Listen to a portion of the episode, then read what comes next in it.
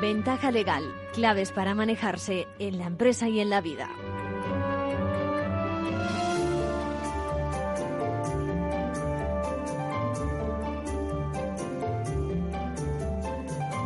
Muy buenas, más ventaja legal, una dosis de esta vacuna para manejarse mejor en temas jurídicos. Nuestra más firme voluntad, ya saben, de elevar la cultura legal y de dar a conocer este tipo de cuestiones. Hoy empezamos con una conversación con David Polo Moya, director de emprender, emprender-fácil.com y gestionar-fácil.com, porque llevo arrastrando unas preguntas sobre los entresijos de una ampliación de capital, a partir de otra conversación precisamente de este programa. Bueno, lo vemos hoy desde el punto de vista de gestión, el antes, el durante y el después de lo jurídico. En la sección de Manual de Crisis, nuestra sección habitual, planteamos una cuestión de un franquiciado. Franquiciado que teme que si se incorporan nuevas herramientas tecnológicas a su negocio, bueno, igual las tiene que pagar él y apenas tiene margen de beneficio. Bueno, quiero también que escuchen un poquito más tarde lo que nos alumbraba nuestro colaborador habitual Carlos Yuk sobre el valor de lo asegurado y la esperada respuesta de la compañía. Hay veces que esperamos algo que no es lo que hemos contratado. Bueno, y me preguntáis sobre el valor también del objeto asegurado, ¿no? Me preguntáis, por ejemplo, por un coche, eh, el valor venal en realidad. Hablamos, cuando contratamos un seguro, de una decisión estratégica. Por lo tanto, escuchamos el consejo y la reflexión de Carlos Yuk. Bueno, luego nuestra, nuestra sección habitual del consejo comentaremos la sentencia de esta semana que hemos conocido sobre el derecho al olvido. Bueno, y si tenemos más tiempo, compartiremos una cuestión que me acaba de llegar esta misma mañana sobre el derecho a no autoincriminarse. Bueno, en la segunda parte tendremos con nosotros a Álvaro García Tejedor, profesor titular de Inteligencia Artificial y director del Instituto CEIEC, Universidad Francisco de Vitoria. Y ahora sí, vamos con algunos aspectos de gestión de esa ampliación de capital de la mano de David Polo Moyo, director, digo, de emprenderfacil.com y gestionarfacil.com.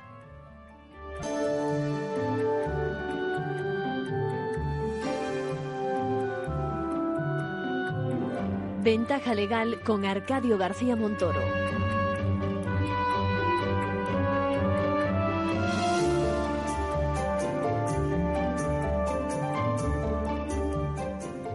Tenemos a David Polo, como en otras ocasiones, para eh, que nos explique cómo estamos, David. Hola, buenos días, muy bien, gracias. Pues para que nos explique algunas, eh, las entreteras a veces de algunos problemas que luego son jurídicos o de algunas eh, exigencias que se, tras, se, se, transmutan, digamos, en tener que actuar los juristas. ¿no?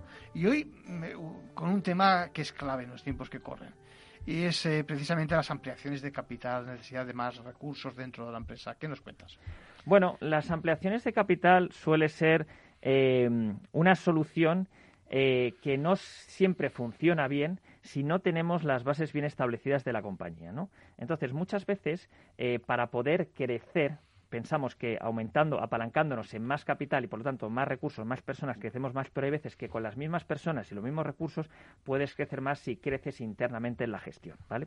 Entonces, para ello es importante que se tengan en cuenta eh, seis componentes de cara a gestionar la empresa y se haga un diagnóstico de cómo se están teniendo estos seis, porque nos hemos encontrado eh, muchas situaciones donde eh, queremos, donde muchas empresas nos dicen lo que queremos es meter más personas, ayúdanos a ver qué perfiles necesitamos, o lo que queremos es a lo mejor ver si nos asociamos con este tipo de empresa para poder llegar a más mercado. Y al final, realmente lo que está ocurriendo es que si tú haces ese tipo de cosas y ya estás mm, por dentro desorganizado, lo que vas a hacer es dispersarte aún más y eso es una receta para el fracaso. No solo te va a costar dinero, sino que va a ser a peor. Por lo tanto, no es la solución, ¿no? No es la pues solución. Pues vamos con esa receta ahora sí, la que tú me propones. La solución es eh, desarrollar bien seis componentes. El primer componente es la visión. Y en la visión de la empresa es algo que tú tienes que tener muy claro porque al final es el faro que te está guiando, que parece una cosa como muy trivial pero, o como muy de fábula, pero realmente es lo que funciona. Tú tienes que tener una visión a 10 años. Pero yo cómo puedo tener una visión a 10 años? Bueno, pues estableciendo una visión a 3. Pero ¿cómo voy a tener una visión a 3 años? Estableciendo una visión a 1. Ya, pero es que de aquí a un año establece también las visiones de cada trimestre. Aquella es más fácil. Sí, y además, y además que eso no impide que llegado el momento del año, en el año cambies un poquito, corrijas hacia un lado o hacia otro, ¿no? Por supuesto que no. el rumbo, eh, no, nadie dice que se vaya a cumplir, pero al menos tú ya Sabes hacia dónde vas. claro, porque tú a lo mejor el, eh, ese color que está ahí verde, tú lo percibes como verde, pero tu verde a lo mejor no es mi verde. Entonces, eh, tu rojo no es tu rojo. Y para mí, eh, la, conceptos que puedan ser un, no tan específicos como pueden ser números, aumentar la satisfacción del cliente, para ti sea una cosa y para mí sea otra. son subjetivos, evidentemente. Efectivamente. Entonces, es, es bueno establecer una visión que todos lo vean, ¿vale? El siguiente componente, bueno, hay herramientas para hacer esto, pero por no alargarnos voy a hablar de los componentes un poco por encima, que provienen de la metodología EOS, que os recomiendo que, la consultéis. El siguiente componente son los datos, ¿no? Eh, muy pocas empresas tienen los datos correctos. No es una cuestión de tener información, que información todos tenemos muchísimo, es una cuestión de tener datos. Los mejores CEOs del mundo gestionan la empresa con tres indicadores. Tres. Ya cuatro indicadores es una barbaridad. Tienes que tener tres. Y de ahí se empiezan a ramificar el resto, ¿no? Entonces, identificar qué datos son importantes. Porque a veces pensamos que tenemos que ir por una dirección y nos estamos dando cuenta que, nos hemos equivocado 180 grados por no tener esos datos. ¿no?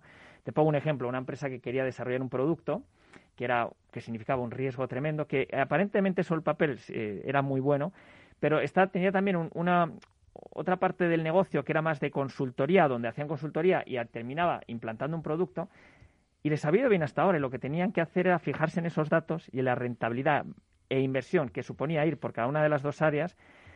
Y el primero aparentemente era un poco más rentable, aunque tenía mucho más riesgo, pero el segundo, al final, era una cuestión de esperar tres o cuatro años más para llegar al mismo nivel teórico del primero, teniendo la certeza del segundo.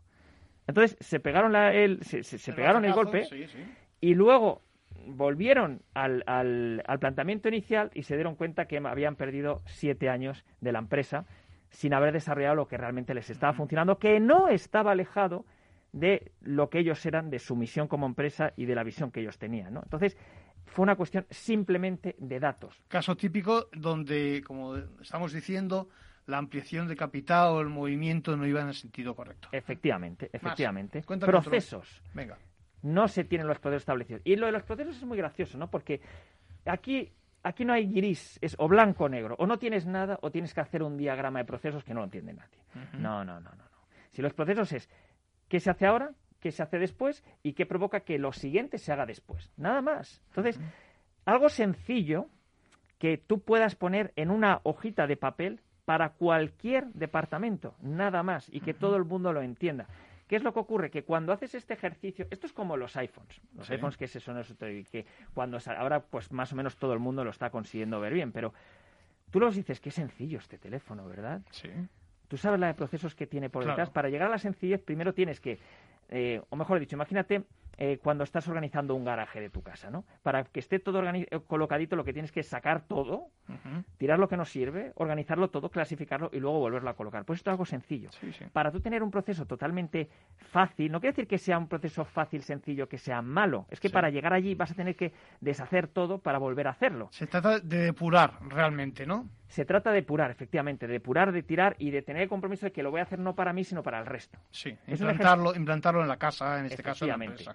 Y que nada corra si no está ese proceso eh, siendo los raíles de lo que está corriendo y están los indicadores, es decir, los datos que hemos hablado antes, ¿vale? Es decir, si yo tengo un proceso de ventas, lo que tengo que tener es muy sencillo, muy claro, cómo, qué es lo que vendo, cuándo lo vendo, cómo lo vendo, cuáles son las líneas de productos y cómo lo mido. Y eso es la información que yo necesito saber, que el acumulado pueden ser tres datos, ¿vale? Después tenemos el siguiente, que es eh, lo que se llama tracción. Y la tracción es saber si esto está funcionando, ¿vale? Y esto se, hace de dos maneras. Uno, teniendo eh, los procesos de, teniendo las reuniones y otro es teniendo eh, las prioridades, ¿vale? Cuando nosotros hemos hablado de la cuando nosotros hemos hablado de la visión es para que tú puedas saber lo que quieres tener a 10 años, lo que quieres tener a 3 años, lo que quieres tener a 1 y lo que quieres conseguir cada trimestre. Y lo que tienes cada trimestre son tus prioridades. Tú tienes que tener dos o tres prioridades por área. Pues si tienes 27 no vas a Te conseguir pierdes, nada. está claro. Dos o tres cosas, ¿no? Y eso son los proyectos de mejora. Aquello que la matriz de Eisenhower son lo, lo importante, pero no urgente, y que siempre se queda para lo último y nunca se consigue hacer. Y van pasando trimestres y trimestres y nos quedamos pendientes de esa mejora del sistema, esa, mejor, es, esa contratación de esa persona que sabemos que es clave, pero nunca tenemos tiempo para prestar A atención. veces, a veces tenemos la sensación de que estamos únicamente tapando agujeros, apagando fuegos, ¿no te parece? Y no nos dedicamos a lo principal, que es lo que es lo que arrastra, diríamos, ¿no? Eh, toda la- Exactamente. la, dinámica de la empresa. Sí, sí, sí. Exactamente. Pero esto, para poder materializarlo, también depende de las reuniones, de lo que se llama el ritmo de las reuniones, de, esas, re- de esas reuniones que tenemos que tener todas las semanas para que en el seno de esas reuniones hablemos solo de cómo va nuestro proyectito, ¿vale? Entonces, pues no es lo mismo decir, yo que desarrollo el proyecto, luego tienes que trabajarlo y tienes que mostrar lo que estás avanzando en el seno de esas reuniones, ¿vale? Sí, Muy bien.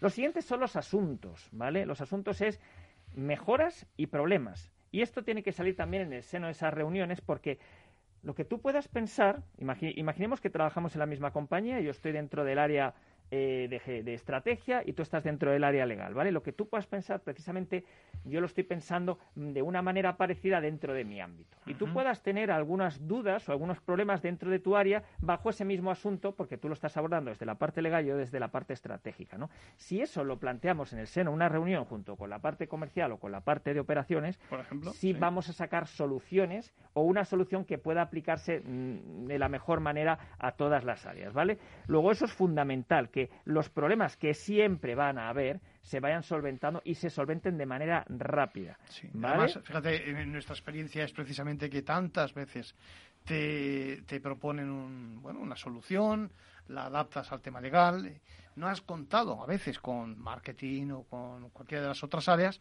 y evidentemente al final aquello no acaba de cuajar, es decir, no acabas de implantar lo que estás buscando. Con esas reuniones se habría precis- precisamente se habría podido abortar ese tipo de desconexiones entre diferentes áreas o, o- o se habría depurado la, la solución, ¿no? Sí, sí. efectivamente. Y el último componente son las personas. Nosotros tenemos cuatro situaciones dentro de dos variables, ¿vale? Eh, persona correcta o persona incorrecta, sitio correcto, sitio incorrecto. Las personas correctas son las que están alineadas con nuestros valores y los valores no es lo que los decimos, ¿cuáles son nuestros valores? No, no, nuestros valores es que es lo que nos mueve y eso lo vemos cuando ya llevamos un tiempo trabajando, nos planteamos qué es lo que te mueve cuando trabajas. Hay gente que le mueve el volumen, hay Sí. gente que le mueve la creatividad, hay gente Sí. que le mueve hacer las cosas como muy al detalle, Sí. hay gente que le mueve hacer muchas cosas que dan valor a algo central y hay gente que le mueve ser especialistas en algo. Sí, cada empresa tiene un perfil y evidentemente puede apostar por una cosa u otra o, o una mezcla, una combinación de varias. Efectivamente. Y eso, esos valores, son los que determinan cómo somos. Entonces, esos valores tenemos que tenerlo, trasladarlo al personal. Si nosotros esta- somos Rolex y Sí. estamos vendiendo eh, lujo, estamos vendiendo eh, autorrealización, estamos Sí. vendiendo ese tipo de cosas que representa ese, ese reloj, pues evidentemente no puedes tener a alguien cuyo mm, valor sea sacar un producto rápido, ¿no? Claro, claro. Si vendemos igual, de la misma manera, en todo el segmento lujo, eh, Aston Martin, Sí. pues el valor es el, el, el, el, el- el Lo hacerlo a exclus- mano, el lujo a los detalles. El lujo, sí. No puedes pensar tampoco en un producto vendido a la gran masa, al gran Claro. público, está claro. sí, sí. Pero si nosotros estamos haciendo eh, productos de plástico y tenemos una fábrica que hace, yo qué sé, eh, eh, cubiertos de plástico, Sí. cosas de plástico, Sí. eh, nuestros valores son eh, soluciones rápidas Claro. eh, con cierto nivel de calidad, ¿no? Sí, Entonces sí. no tiene nada que ver lo de una empresa y otra. Entonces, las personas que comparten los valores son las que tienen que estar contratadas, ¿no? Y, y puede, y la persona correcta es la que lo comparte y la incorrecta es la que no lo comparte. Entonces, la, la que no lo comparte tiene que irse fuera porque va a chocar Sí. en algún momento, aunque esté en el sitio correcto, aunque esté vendiendo mucho, aunque esté produciendo mucho, Sí, aunque esto, esté lo es- que esto sea. no significa ni siquiera que sea una persona, digamos, eh, a ver, tóxica, digamos. No, es decir, no. no, no, en absoluto. Puede ser nada. únicamente una persona que no está alineada, digamos, con lo que estamos proponiendo. ¿no? Efectivamente, Sí, si, sí, sí. Si, si, si tú eres vegetariano no puedes comer carne y si a ti te gusta el, color rojo, pues no, no, no te voy a regalar, eh, yo qué sé, una camiseta de color verde, te la intentaré claro. regalar de color rojo y cada Está uno es claro. como es y punto. Tenemos Está que claro. escoger nuestros compañeros de viaje que estén alineados con lo que somos, ¿no? Y luego los sitios correctos e incorrectos es lo que tenemos que valorar. Si esta persona está en un sitio acorde con sus características técnicas, no sus valores, sus características técnicas o no. Si comparten nuestros valores, si pueden, mm, según crecemos, migrar o si hay unas turbulencias como el momento ahora de crisis, a lo mejor puede apoyar en otras áreas siempre y cuando estén un poco dentro de su... Sí, se puede adaptar, digamos. ¿eh? Efectivamente, siempre esté dentro un poco de sus competencias. Si estamos una persona de operaciones, la podemos llevar a otras zonas de operaciones, a lo mejor no a la parte comercial, pero si estamos a lo mejor una persona de marketing, puntualmente sí puede hacer labores de comercial y viceversa, ¿no? David Polo, encantado de escuchar tus palabras, eh, explicando lo que hay o antes o, o, detrás o un poquito después de lo jurídico en la empresa cuando tenemos que actuar los juristas. Venga, cuento contigo en otras ocasiones. Muchas gracias. Un abrazo, hasta ahora. Hasta ahora.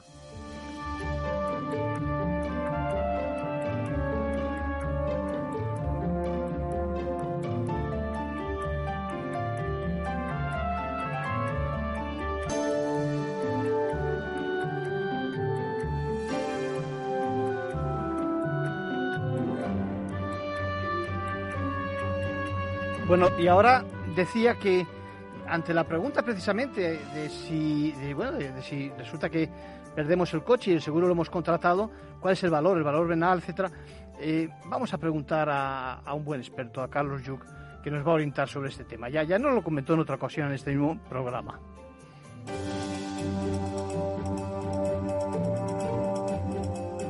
Sí, bueno, hay, bien hay que leerse la póliza antes de contratar y como sabemos en muchos sitios lo que nos hacen son presupuestos que son comerciales, nos dicen lo bonito, nos dan un folleto y tal, pero no vemos lo que es la amiga del contrato y, en ese en ese clausulado de, la póliza lo que vamos a encontrar van a ser precisamente las reglas de juego. Eh, nosotros vamos a pagar una cantidad de dinero pactada, pero también el asegurador va a pactar en qué condiciones va a cumplir su compromiso. Por ejemplo, de garantizar un vehículo, un simple vehículo a valor de nuevo o garantizarlo a valor de mercado, es decir, el valor al que nosotros lo compraríamos a un compraventa, sí. o garantizarlo a valor venal, es decir, el valor al que nosotros se lo venderíamos al compraventa, el, vendedor tiene que meter pues reparaciones, tiene que meter una garantía, tiene que meter unos intereses y un beneficio, ¿verdad? Pues evidentemente eh, son precios muy distintos. Si nosotros creemos que estamos asegurando eh, pues eh, para poder al menos recuperar un coche como el que teníamos, pues en un contrato, por ejemplo, a valor venal, no lo vamos a conseguir. Claro. Siempre nos faltará dinero, ¿no? Claro, porque la, idea, Carlos, la idea es eh, en efecto, ¿qué, esperamos del seguro? Es decir, si esperamos, has puesto tú fenomenal el ejemplo del coche, si esperamos poder, acto seguido, poder disponer de un coche en las mismas condiciones, o sin más, si el coche ya valía poquito, porque en el momento en que está en la calle ya se, se deprecia y demás, ese, ese poquito o, o, apenas nada, si el coche ya han pasado tantos años que lo único que hacía era llevarnos, eh, bueno, a duras penas, ¿no? Bueno, pero a ver, hay un debate, por ejemplo, si tenemos que tener el coche a todo riesgo durante dos años o durante tres. Sí. Yo lo que digo es que simplemente mientras no tengamos una capacidad de generar renta adecuada para, para cubrir la pérdida que tenemos, sí. o bien o bien con ahorro o bien con financiación, pues hoy en día no financian a mucha gente o mucha gente ya ha llegado al tope, por ejemplo, con la adquisición de vivienda. Claro. Pues en esos casos, ¿qué ocurre? Pues que si, por ejemplo, te quedas sin, sin la herramienta de trabajo o te quedas sin la herramienta que te permite acudir al trabajo, pues la verdad es que es una situación muy complicada para muchas familias. En este sentido, la, la reflexión que hay que hacer es eh, me interesa pagar un dinero a coste fijo eh, en lugar de tener que soportar una cantidad mucho mayor eh, si pasa algo negativo. Bueno, pues eso es lo que tiene que razonar cada familia. Y evidentemente en ese momento, en función de cómo hayamos contratado, sí. pues veremos cumplidas nuestras expectativas y por tanto podremos comprar un coche parecido, similar al que teníamos, o bien nos vamos a llevar pues un jarro de agua fría y, y de ahí a pensar que todos los seguros eh, no pagan cuando llega el momento y tal, pues el camino es muy corto. Claro, es que al final yo creo que lo que hay que meter en la cabeza a, a cualquiera que nos esté escuchando es que eh, no hay ni seguros buenos ni seguros malos. Es decir, que a lo mejor lo que hay es eh, diferentes seguros y en función de la filosofía o del plan de vida que tenga cada uno, pues eh, uno puede tener un seguro de acorde. Lo malo es cuando tu seguro, cuando esperas del seguro algo que no vas a recibir, ¿no? Sí, bueno, hay dos situaciones. Una, y en particular, por ejemplo, como corredor, podría operar, podría confiar riesgos de mis clientes a cualquier compañía del mercado. Hay cerca de 200. Sí. Eh, no lo voy a hacer. ¿Por qué? Pues porque algunas tienen una actitud profundamente tóxica. Entonces, eh, voy a cuidarme muy mucho de confiar un riesgo de mi cliente a alguien a quien no le confiaría uno mío, ¿verdad? Y por tanto eso de que todas las compañías de seguros o que todos los seguros pues son buenos, pues yo sinceramente no, no estoy convencido de esa idea, ¿no? Pero sí que es cierto que además de, de ese tema pues hay que hay que llegar a la conclusión de que hay contratos muy diferentes que sirven para un determinado perfil de cliente y no para otro. Bien. Y, por eso, pues, yo entiendo que el, que el trabajo del asesoramiento, pues, tiene, tiene un valor especial en estos días. Y por último, un consejo a título personal de nuestro abogado Arcadio García Montoro. Bueno, y es un consejo con novedades de esta semana, porque imaginen que aparece una información que lesiona nuestro honor, que invade nuestra intimidad o perjudica nuestra imagen. Tenemos derecho, por supuesto, a que desaparezca de las redes, sin duda. Y esa es la regla general, a menos que fuera de interés público la información. Bueno, lo que hay que hacer en estos casos, ya saben, es solicitar al gestor del motor de búsqueda que nos borre. Y eso, eso hizo un ciudadano.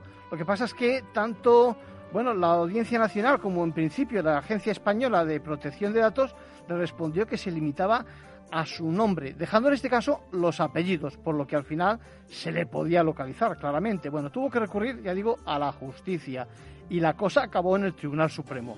Esta semana hemos conocido que solo accedían a retirar el nombre porque decían que los dos apellidos no constituyen identificador inequívoco de una persona. Pero ahora conocemos que el más alto tribunal ha corregido extendiendo esa protección también al nombre completo, es decir, con los dos apellidos, repito, siempre que no se trate de información de trascendencia pública y que sea obsoleta.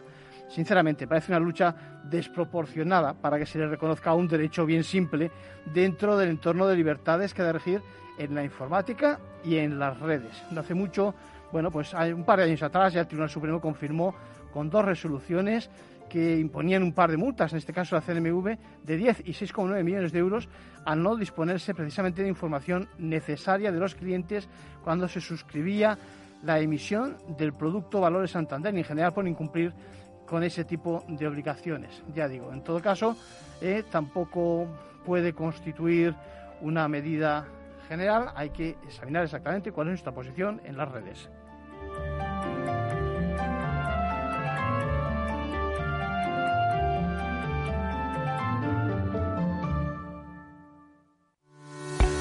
Usamos algoritmos y programas de inteligencia artificial muy complejos para poder ofrecerte un modelo de inversión así de sencillo. En Finanbest solo ganamos si tú ganas primero, tal cual. Conoce todas las ventajas del Result Investment. Tienes mucho que ganar. Finanbest, tú ganas. Tu radio en Madrid 105.7, Capital Radio. Memorízalo en tu coche. Disfruta de la mejor cocina gallega en Montes de Galicia. Todo un clásico moderno en el barrio de Salamanca. Disfruta de la variada dieta atlántica, de las mejores carnes y pescados tratados con respeto y transparencia y regados con una de las mejores bodegas de la zona. En grupo, en familia o en pareja, Montes de Galicia te ofrece el espacio perfecto en cada ocasión. En forma de U, como una V. W. Una L signo de Nike. Sopa de letras. ¿Cómo será la recuperación tras la pandemia? ¿Qué escenario dibujan los principales expertos de la economía española? La evolución global de la curva de la propagación de la pandemia es preocupante. Es preocupante. Los posibles escenarios económicos en Capital Radio. En el restaurante Gaztelubides somos rigurosos con la selección del producto para crear recetas imaginativas que acompañamos de una bodega generosa y brillante y de nuestra magnífica terraza durante todo el año. Restaurante Gaztelubide, carretera de La Coruña, kilómetro 12200, La Florida. Teléfono 91 372 8544. Una recomendación del programa gastronómico Mesa y Descanso. Le diría Cervantes al presidente del gobierno o Voltaire a la oposición? Descúbrelo junto a toda la actualidad cultural en el Marca Páginas, en Capital Radio, los viernes a partir de las 8 de la tarde. El Marca Páginas, con David Felipe Arranz, porque la cultura también puede ser divertida.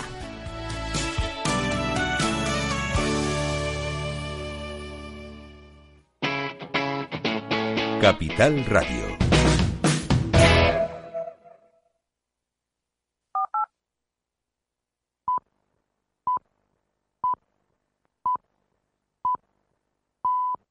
Ventaja legal con Arcadio García Montoro.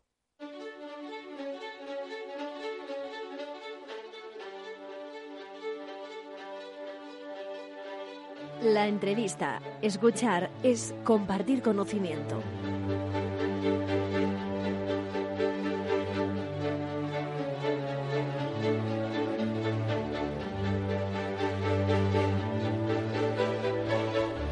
Les adelantaba que estaba con nosotros, que iba a estar con nosotros Álvaro García Tejedor. ¿Cómo estamos, Álvaro? Hola, buenos días, Arcadio. Muy bien, gracias. Pues Álvaro es profesor titular de Inteligencia Artificial, nada más y nada menos, director del Instituto del Centro de Investigación y Gestión del Conocimiento de la Universidad Francisco de Vitoria, ¿es así? Correcto. Y, y quiero que hable de inteligencia artificial. ¿eh? Parece que ya hemos hablado de derecho al olvido hoy.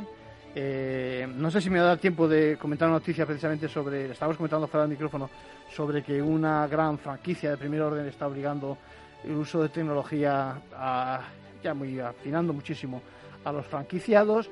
Digamos que los aspectos tecnológicos abarcan a todas partes, también al derecho, incluso con algunos riesgos, ¿no? Sí, sí. Es innegable que la inteligencia artificial está colonizando todos los ámbitos de nuestra vida, ya lo lleva haciendo hace algo de tiempo y, y cada vez va a ser más y no se va a escapar nada, ¿no? Es, es algo in, inevitable. Empezamos, empezamos por explicar qué es lo de inteligencia artificial. Bueno, pues es una muy buena pregunta porque es muchas cosas, es muy difícil de definir, empezando porque es difícil de definir qué es inteligencia humana, ya, ya sin llegar a lo artificial. O sea, que es una persona inteligente depende mucho de en qué aspecto. Un jugador de ajedrez es más listo que un compositor de música, es más inteligente, eh, tiene una mente más brillante, es muy difícil y por lo tanto no le podemos pedir a una máquina algo que ni siquiera para nosotros. Pero hay un cierto consenso en que la inteligencia artificial es el estudio, digamos que, de las funciones cognitivas superiores, lo que nos hace ser humanos, Sí. en el humano, para luego replicarlo de alguna manera en una máquina. Eso sería una definición académica. ¿no? Mm, Además es muy interesante porque la inteligencia artificial surge y tiene como principal, primer objetivo estudiarnos a nosotros mismos. Es decir, es una forma de conocer qué es pensar, qué es la mente, cómo, cómo razonamos, cómo pensamos. ¿no? Y en segundo lugar, tiene como objetivo eso que ha aprendido de nosotros, plantarlo en una máquina para que replique esas funciones. Al final estábamos hablando de facilitar a los ciudadanos nuestras tareas. Lo que pasa es que el derecho tiene que estar siempre ahí vigilando porque de la misma forma que se facilitan, ¿eh? se conculcan también algunos derechos, ¿no te parece? Sí, sí, sin duda, es, es un peligro. Claro, esto de hacer que una máquina haga lo que hacen los humanos implica que la máquina tenga los mismos filtros y mecanismos de seguridad que tenemos los humanos, porque Ujú. si no estamos creando una distopía muy, muy peligrosa. Bueno, y cuéntame, eh, vais a tener, va a tener lugar eh, próximamente unas jornadas, ¿no? Sobre, sobre este tema. Sí, eh, en enero, el 27 de enero. Cuéntame un poquito cuál es tu participación en las jornadas. No, pues una jornada que, que se organiza en la universidad con, con la, bueno, con la Agencia Estatal de Protección de Datos, Sí. Telefónica, KPMG y otras entidades sobre privacidad. Privacidad es un, es un tema que yo creo que si no nos preocupa nos debería de preocupar y si nos preocupa ya nos debería preocupar más todavía. Sin duda. Eh, y se va a enfocar de dos aspectos. Uno, mm, cómo afecta 5G a la privacidad.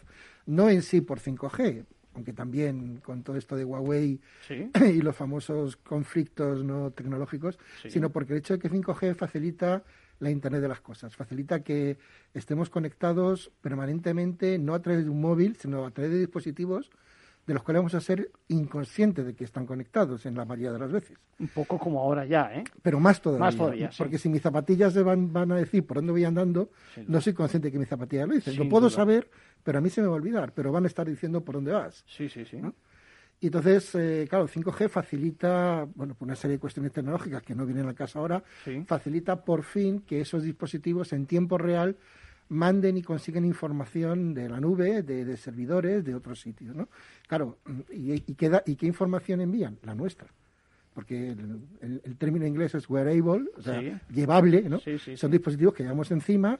La información que gestionan y que manejan es nuestra información. Datos biomédicos, datos biométricos, eh, posición, lugar, velocidad de desplazamiento todo lo que podemos imaginar. Me, dices que al final cuando compremos unas zapatillas vamos a tener que firmar un contrato donde se diga exactamente que ojo con los datos de tipo, ¿no? Bueno, ahora ya lo, ahora ya lo firmamos sin leerlo, ¿no? El, la siguiente, siguiente, siguiente, aceptar es lo que hacemos cada vez que instalamos una aplicación, ¿no? Sí. Pues a lo mejor habrá que hacerlo también con la... Bueno, a lo mejor no, es obligado a hacerlo con las zapatillas. Sí, sí, sí. Te he puesto un ejemplo que no es tan descabellado porque ya hay prototipo de zapatillas. pero nos pasa, por ejemplo, comentábamos hace un par de espacios eh, con el caso, por ejemplo, de los coches, los coches de empresa. Los coches de empresa mm, trazan perfectamente dónde estamos, cuándo estamos trabajando, ¿no? Mm. De hecho, el tema venía por alguna resolución que imponía una sanción, creo que incluso un despido a algún trabajador, mm. que se demostraba claramente que lo estaba utilizando fuera de horas de, de trabajo, ¿no?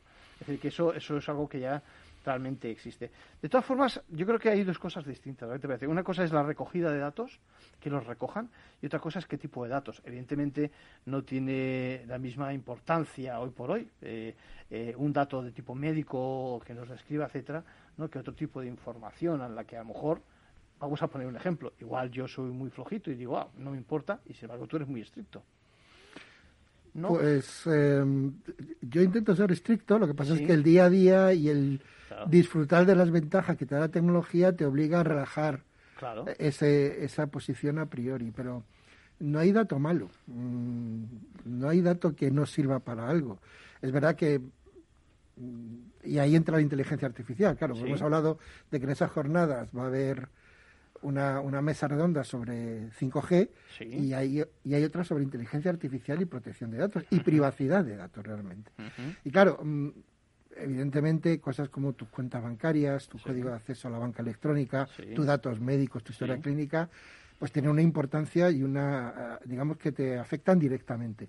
Pero cosas tan trivial como dónde, por dónde vas paseando, puede utilizarse, a lo mejor no solo, pero sí agregado de mucha gente para sacar eh, comportamientos y eso también tiene una influencia.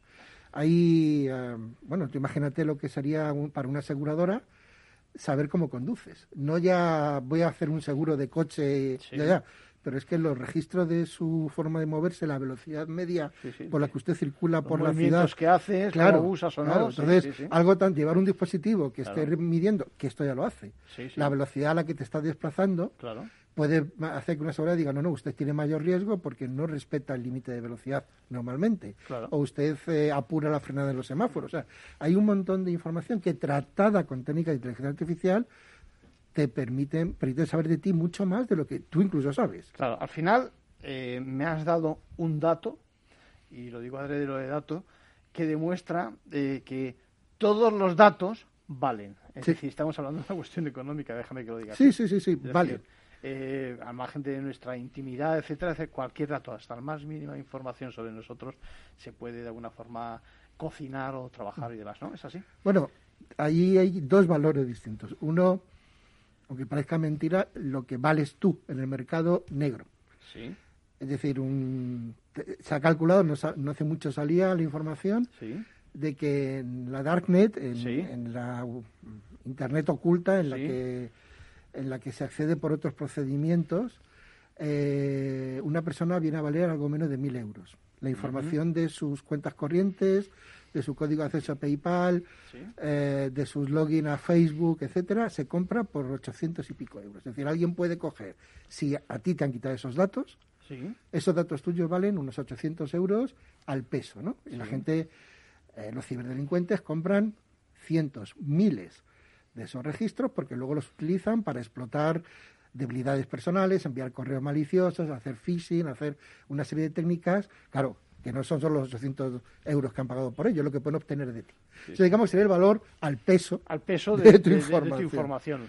Pero claro, el valor de tus datos tratados públicamente es muchísimo mayor. O sea, ¿qué, daría cualquiera por saber eh, efectivamente los Bueno, que da el gobierno cuando pidió al Instituto Nacional de Estadística que hiciera ese estudio con la anuencia de las grandes operadoras para ver usando los móviles los movimientos los grandes movimientos de gente bueno, pues para estudiar con fines absolutamente, entiendo que razonables, oye, cómo ha cambiado la forma de moverse de la gente, fines de semana, eh, puentes, eh, circulación por carretera, circulación urbana. Bueno, esa información se puede usar para...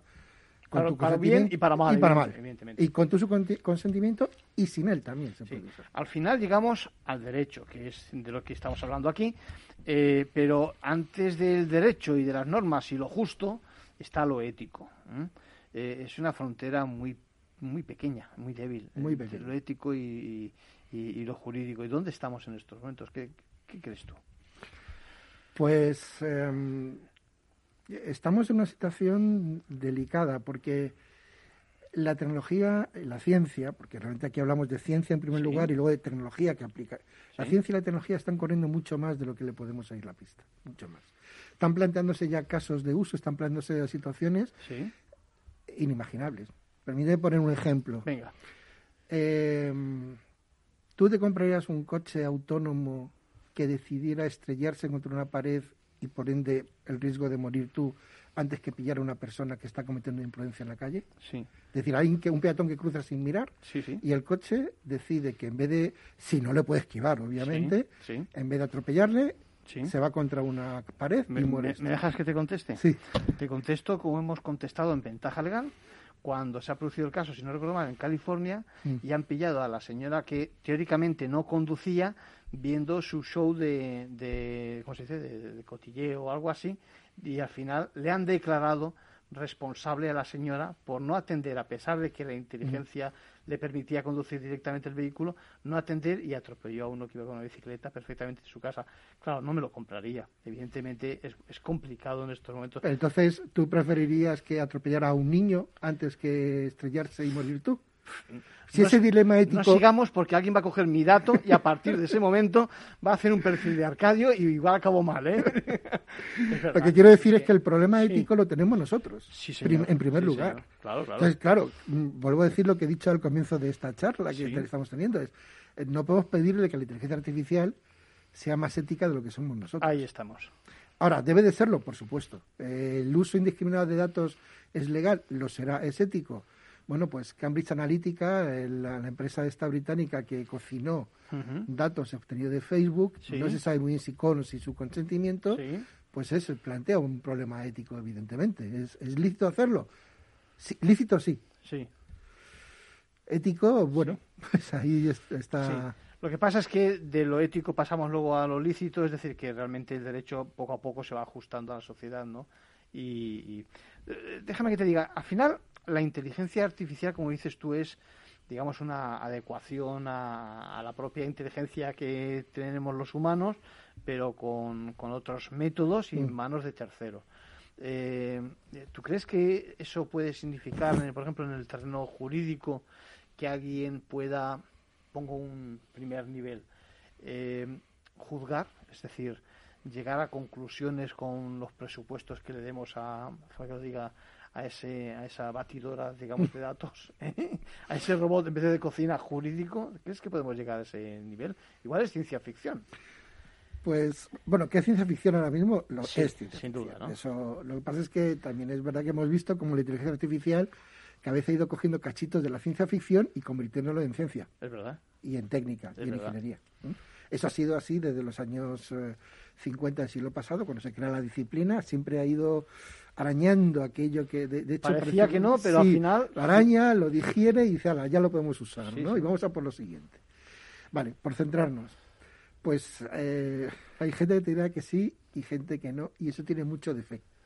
Más que ahora mismo, con los datos objetivos que hay, más que de, de previsión científica, ¿no? Eh, mi, opinión es que, bueno, ya hay sistemas que hacen diagnóstico ayudado por ordenador, sistemas que son capaces de reconocer una tomografía, una mamografía, y que en colaboración con el médico, pues proponen, eh, bueno, esta zona habría que mirarla y el médico, al final, bueno, usando su libertad... Ya es una herramienta, cuidado. es una herramienta. Claro, el problema es que la información médica es más estructurada que la información legal. Es decir, son eh, al final tú puedes obtener campos, registros, algo mucho más... Eh, objetivo a lo mejor, ¿no? No tanto objetivo como estructurado, es más fácil. Eh, entiendo que, desde mi desconocimiento del campo legal, pero entiendo que al final una prueba presentada, que puede ser un texto que ha escrito alguien, ese análisis, bueno, no está lejos, no está fuera del alcance de la máquina, pero sí es verdad que ahora mismo parece como un, un paso más allá de lo que hay ahora mismo. ¿Llegaremos a ello? No lo, no lo sé. Se puede pensar que sí, porque, porque ya ahora se hacen cosas hmm. impensables, hace 5 o 10 años, ¿no?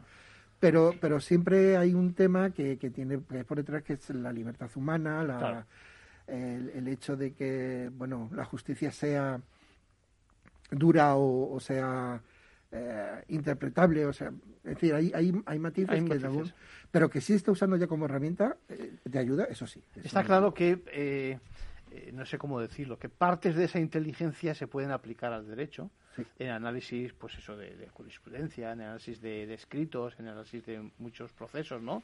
Y en eso sí que mm. puede aportar. Lo otro, ese, esa labor del juzgador a lo mejor es un poco más complicada, pero Dios dirá a ver qué es lo que vemos, ¿no? Bueno, pues creo, creo que fue en, creo que es en California, aquí no, no quiero patinar, pero Será California, porque para estas cosas es En Estados Unidos, es seguro. Eso eh, Washington. Se, usa, un sistema, se, se, usa un sistema, se ha usado un sistema para aconsejar la concesión de libertad bajo palabra a los jueces de vigilancia penitenciaria, que después de varios, creado por una empresa privada a la que se le contrató ese, ese sistema para ayudar a los jueces, ¿no? Y se, se comprobó que tenía sesgo. Un sesgo tremendo. Es decir, cuando un recluso negro pedía esa libertad bajo palabra, la probabilidad de que el sistema le diera diera un consejo al juez, que era quien decidía al final, ¿eh? no, lo concedió automáticamente, solo daba una recomendación más, pues era menor. Y era menor porque sencillamente la forma de haber entrenado ese sistema, de haberle enseñado claro, ese sistema, era que los eh, prisioneros negros reincidían con más frecuencia. Eso no quiere decir que uno en concreto vaya a reincidir o no, para nada. Pero claro, estamos hablando al final de leyes de los grandes números, de, de modelos que tienen mucho de componente estadístico y, que, y que tienen sesgos. Pero el sesgo no lo tiene el sistema. El sesgo lo tiene la persona que los que han desarrollado ese sistema. Sin duda, sin duda. Hay eh, por lo tanto, nos vamos precisamente a cómo se puede discriminar precisamente con el, no sé, el batiburrillo, déjame que lo diga así, de datos de que disponemos y en la cocina. Por lo tanto, por ejemplo, a mí me preocupa mucho toda la información, y más ahora, en el tiempo en el que estamos, eh, la información de carácter biológico, de carácter sanitario, que podamos disponer. Hay un riesgo grave, ¿no? De que, por ejemplo, ahora, estamos con el tema de plena actualidad de si la cartilla sí, la cartilla mm. no, etcétera. La cartilla, al margen de que la cartilla, si te la dan a ti y es para ti y te avisa de que en efecto, ojo, que no te pongas esta otra vacuna, sino la que tú tienes y que te toca dentro de una semana y, y que ya te la has puesto, por si no te has acordado eh, eh, esa es la parte buena de la cartilla. La parte mala de la cartilla es que la cartilla la tengamos todos los vecinos de tu casa y por lo tanto llegaba un momento, digamos, que no entras dentro de casa o en el trabajo mm. porque falta o lo que fuera de, de, esa cartilla, ¿no te parece? Es decir, sí. es un, hay un riesgo muy grande. La, la información más personal, sí. claro, es la más peligrosa. Claro. Porque, porque es la que te identifica a ti unívocamente. Hay, un, hay muchísimo, muchísimo dinero y esfuerzo en en buscar técnicas de anonimización, es decir, conseguir que esos datos no te identifiquen, pero al final te pueden identificar. Y claro, depende de dónde caiga esa información, eh, lo que te comentaba antes de, de, los seguros de automóvil, ¿no? Si, si una segura, o de un seguro de vida. Eh, no ocurre solo con la inteligencia artificial. Por ejemplo, desde que se puede secuenciar el código genético hay un verdad un riesgo no despreciable de que tu seguro contemple tu propensión a tener enfermedades de acuerdo a tu genoma. Sí, sí, sí. Que es algo que al común de los mortales se nos escapa. Yo, yo, no lo sé. Yo mi genoma me lo dieron mi padre y mi madre, venía, venía, de, serie y yo no lo he tocado. Entonces, Pero, mm, claro, entonces las nuevas tecnologías, no, no solamente la IA, que quizás es la más vistosa por, bueno, pues por, por, por, los asistentes de voz, por el coche, pero la nueva tecnología en general imponen una reflexión muy profunda sobre el, derecho a la privacidad, el derecho a la intimidad, sobre quién es dueño de los datos, sobre qué se puede hacer con esos datos. Y lo triste es que muchas veces estamos despreciando ese pequeño derecho que todavía nos queda y alegremente damos información en todas partes y con una, una alegría. Es lo que decías antes, es decir, una cosa es que vamos a decirlo así, nos tengamos que no abandonar, pero rendir un poquito frente a otros datos que a lo mejor no son tan clave, vamos a mm. suponer, todos valen, repetimos, y otra cosa es que en otros casos, evidentemente, nos pongamos celosos y evidentemente, por ejemplo, hay un tema que a mí me preocupa siempre y bueno, yo creo que está resuelto y es quién, de quién son los datos de un menor, de un pequeño. Es decir, conozco algún caso eh, fuera, creo que en Sudáfrica o en Australia, no me acuerdo bien, donde el, menor, cuando es mayor, eh, demanda a los padres porque dice que todas las fotos que hay en las redes sobre él, eh, él nunca hubiera consentido acerca de esa información. Es un caso típico, ¿no? Donde, donde no solo el niño no es propiedad de los padres, sino tampoco los datos son propiedad de los padres, ¿no te parece? Sí. O sea que yo creo que hay mucha casuística y bueno, ya vamos a ver cómo el derecho acomete ese tipo de cuestiones. De momento, la Agencia Española de Protección de Datos hace sus deberes, ¿no? ¿Te parece? sí. Eh, permíteme una reflexión un poco triste, ¿no? Sí. Hace sus deberes, pero igual que ocurre con, con COVID y con las recomendaciones sobre la Navidad, sobre la vacuna y tal, al final es nuestra propia responsabilidad la que está por detrás. a pesar de que nos ayuden. A pesar de todo eso, eres tú el dueño de tus datos, eres tú el dueño de tu comportamiento ante la pandemia. Eh, eh, eh, no, podemos hacer cesión de nuestra, ni nuestros derechos ni nuestra responsabilidad en terceras partes. O sea, yo no puedo decir, bueno, que la Agencia de Protección de Datos se encargue de que no, no, si soy yo el que quiero tener Google Maps, que lo he usado para llegar aquí a aparcar. ¿Es gratis? No, no, es gratis, para nada. Para nada es gratis, ¿no? vale, ¿quiero pagar ese precio? Sí, sé que estoy pagando un precio. Amigo, es que a lo mejor esa es la primera pregunta que hay que hacerse. Claro. ¿Eres consciente de que estás pagando un precio? Sí. ¿Lo quieres pagar? Sí. Perfecto. Eso yo creo que al final conlleva a implantar una campaña de cultura entre los ciudadanos para que eso, para que por lo menos mm, seamos conscientes de si, como decías al principio, eh, somos de los que pasamos, y el primero a veces, eh, a veces, no siempre, las páginas esas de prestando consentimiento con tanta facilidad o, esos contratos de condiciones generales tan fácilmente, o por el contrario, queremos tener un poquito más de, no sé, de, de cuidado, de control, aunque yo creo que el control total me da la sensación de que a estas alturas ya no es posible, no. posible tenerlo, ¿no te parece? puedes vivir como un ermitaño, puedes vivir desconectado de Pero a lo mejor off-grid, que como se dice, no tengo teléfono, tengo un Nokia de los años 90 eh, sin nada más. bueno, es una opción. Sí, pero, aún, así, aún así se verá esa, esa laguna a tu alrededor, ¿no? Ese, ese espacio, digo yo, no sé. Sí, sí, por omisión, por omisión también estás Me estoy acordando siempre, ya lo he dicho en antena en alguna ocasión, de cómo se dice que los presidentes, expresidentes de Estados Unidos se relacionan entre sí. En vez de ponerse un correo electrónico, cualquier tipo de mensaje electrónico, mandan cartas a la antigua usanza. Y parece ser que es la forma, por lo menos se lo ha dicho en su momento el señor Bush padre, de eh, mantener una correspondencia fluida con el señor Carter y que nadie les pillara las, cuatro cosas personales o, eso que, bueno que se pueden decir entre presidentes no a lo mejor en efecto cogeremos aquellos teléfonos algún momento si las baterías lo permiten y avanzamos no bueno yo creo que habrá que darle alguna vuelta a este tipo de, de información. Estamos acabando eh, yo te diría ¿y, qué podemos hacer frente a los grandes operadores por una parte los Google, por otra parte los Facebook, por otra parte los Instagram. Sabes que hace poco, semana pasada, hemos tenido noticias desde Estados Unidos donde el Departamento de Justicia, y creo que son 47 de los 50 y pocos estados, han abierto un expediente contra Facebook y lo que pide es que por temas de monopolio, eh, que, se, que, se, que se trocee, digamos, la, la gran compañía. Porque de esa forma, de alguna manera, mm, parece ser que no se va a monopolizar eh, eh, el tema, ¿no? yo siempre preguntaba, y, lo he dicho 80 veces, digo, y nadie pregunta a los usuarios si realmente les interesa eso o no, porque al fin y al cabo, si estás en manos de uno de estos grandes, digo yo que será más fácil fiscalizarlo, que si no la cosa se despedaza entre tantos pequeños, no sé, eh, es una reflexión. Pues me parece muy interesante y no sé qué contestarte, porque efectivamente Bueno, concretamente en este caso que comentas, hablaba de, se hablaba de que vendiera WhatsApp. Para evitar asociar los contenidos de Facebook con los mismos mensajes que la misma persona envíe por WhatsApp y ya tener una foto completa, para abajo, de arriba a abajo le hacen un traje ya a la persona, ¿no?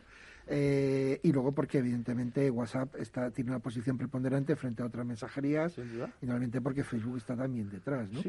Eso es bueno, pues hombre, yo creo que la competencia es buena, en general es buena, porque permite mucha más carrera tecnológica. El mercado, sí, se acelera y sí, sí, sí.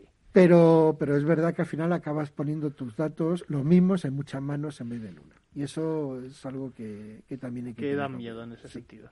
Bueno, vamos a ver cómo, cómo acaba precisamente esta historia. Lo que sí que es cierto es que a ver si nos tienes al corriente de cómo avanza la inteligencia artificial, que en principio suena muy bonito, pero que mm. de la misma forma que puede ser útil, puede ser también una herramienta para, digamos, conculcar nuestros mm. derechos, ¿no? Hombre, veamos el lado positivo. Es verdad que se puede hacer muchas cosas, incluso en el campo del derecho el tratamiento de sentencias danos, danos, alguna, alguna pista, venga, alguna idea. Bueno, pues, por ejemplo, el tratamiento de las sentencias judiciales, que son folios y folios, es posible tratarlos con técnica de inteligencia artificial y obtener resúmenes mucho más adecuados al, al, tipo de perfil de gente que lo va a leer, no es lo mismo que lo lea un profano en la materia, como puede ser yo, que lo lea un abogado. Entonces, la misma información explicada de forma distinta y mucho más concisa, yo creo que contribuiría, por ejemplo, a acercar la justicia a los ciudadanos, algo que, que yo creo que, que, es un, que es un anhelo que se tiene. Lo estás diciendo en un sitio donde ya eh, sabes que el objetivo es elevar la cultura legal y divulgar los temas jurídicos, cómo funcionan las instituciones, eso sería perfecto. Para que ahí tenéis una labor ardua de eh, definir también eso, cuáles son los diferentes niveles. Sí, por supuesto. Evidentemente el nivel, es lo que siempre hablamos del lenguaje jurídico, tiene que, a pesar de que es verdad que tenemos que hablar cada vez más, como para que todo el mundo nos entienda, yo creo que eh, tiene que existir, tenemos que reservarnos también un lenguaje muy técnico, muy preciso entre profesionales, que, nos ayude a precisar mucho. Es que es necesario el lenguaje técnico porque la precisión que se tiene con el lenguaje técnico en el campo en cuestión no se obtiene de otra manera. eso hay que mantenerlo. solamente hay que saber a quién le voy a dirigir este mensaje. A un técnico como yo, a una persona de mi campo, usemos la palabra técnica. A un ciudadano lego en la materia como puedo ser yo, bueno, añadamos una explicación. Eh, eh, se podrá perder en precisión, pero se gana en claridad. Entonces es un equilibrio de que según El, oyente o la audiencia es, lo que La buena noticia es que si Huawei y demás no lo permiten y estamos cerrando ya, al final llegará el 5G, tal y como estamos diciendo, y evidentemente las cosas van a correr como un, vamos, como una moto y, se nos va, nos va a llegar a todas partes a mucha o poca inteligencia que, eh, que podamos disponer. Muchas gracias por tenerte por, por pasarte por Capital Radio. A ti, Arcadio, por invitarme, ha sido un eh, placer. Os, os invito a que sigáis evidentemente con la misma línea y ya compartiremos algún tipo de experiencias.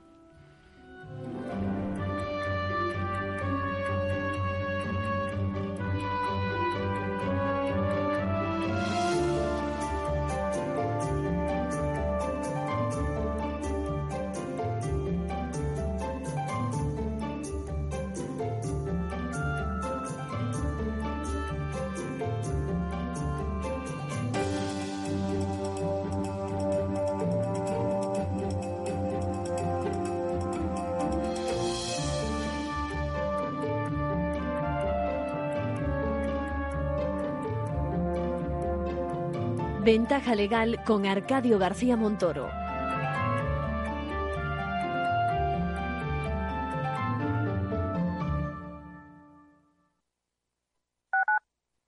Escuchas Capital Radio, Madrid 105.7, la radio de los líderes. Gráficas Naciones. Más de 50 años de experiencia en el sector de las artes gráficas. Apostamos por la última tecnología tanto en impresión offset como en digital y gran formato. Realizamos todo tipo de impresión. Tarjetas de visita, folletos, libros, vinilos, decoración y montaje de stands. Más información en el 91 629 2145 o en gráficasnaciones.es. Esto te estás perdiendo si no escuchas a Luis Vicente Muñoz en Capital, La Bolsa y la Vida. Es fundamental salvaguardar la seguridad jurídica porque el dinero puede elegir otros mercados eh, pues muy rápidamente. ¿no? Miguel Zurita, presidente de ASCRI, la patronal de Capital Riesgo en España. No te confundas. Capital, la Bolsa y la Vida con Luis Vicente Muñoz, el original. Nos gusta que las personas tengan opinión propia. Quienes aquí hablan también expresan su propia opinión. No representan la opinión de Capital Radio.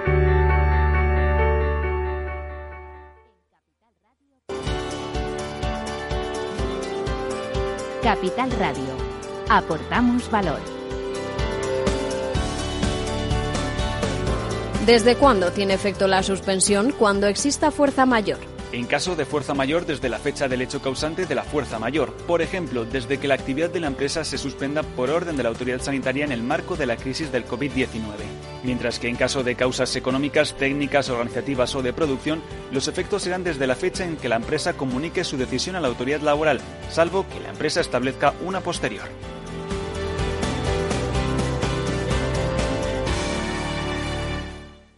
Capital Radio. Siente la economía.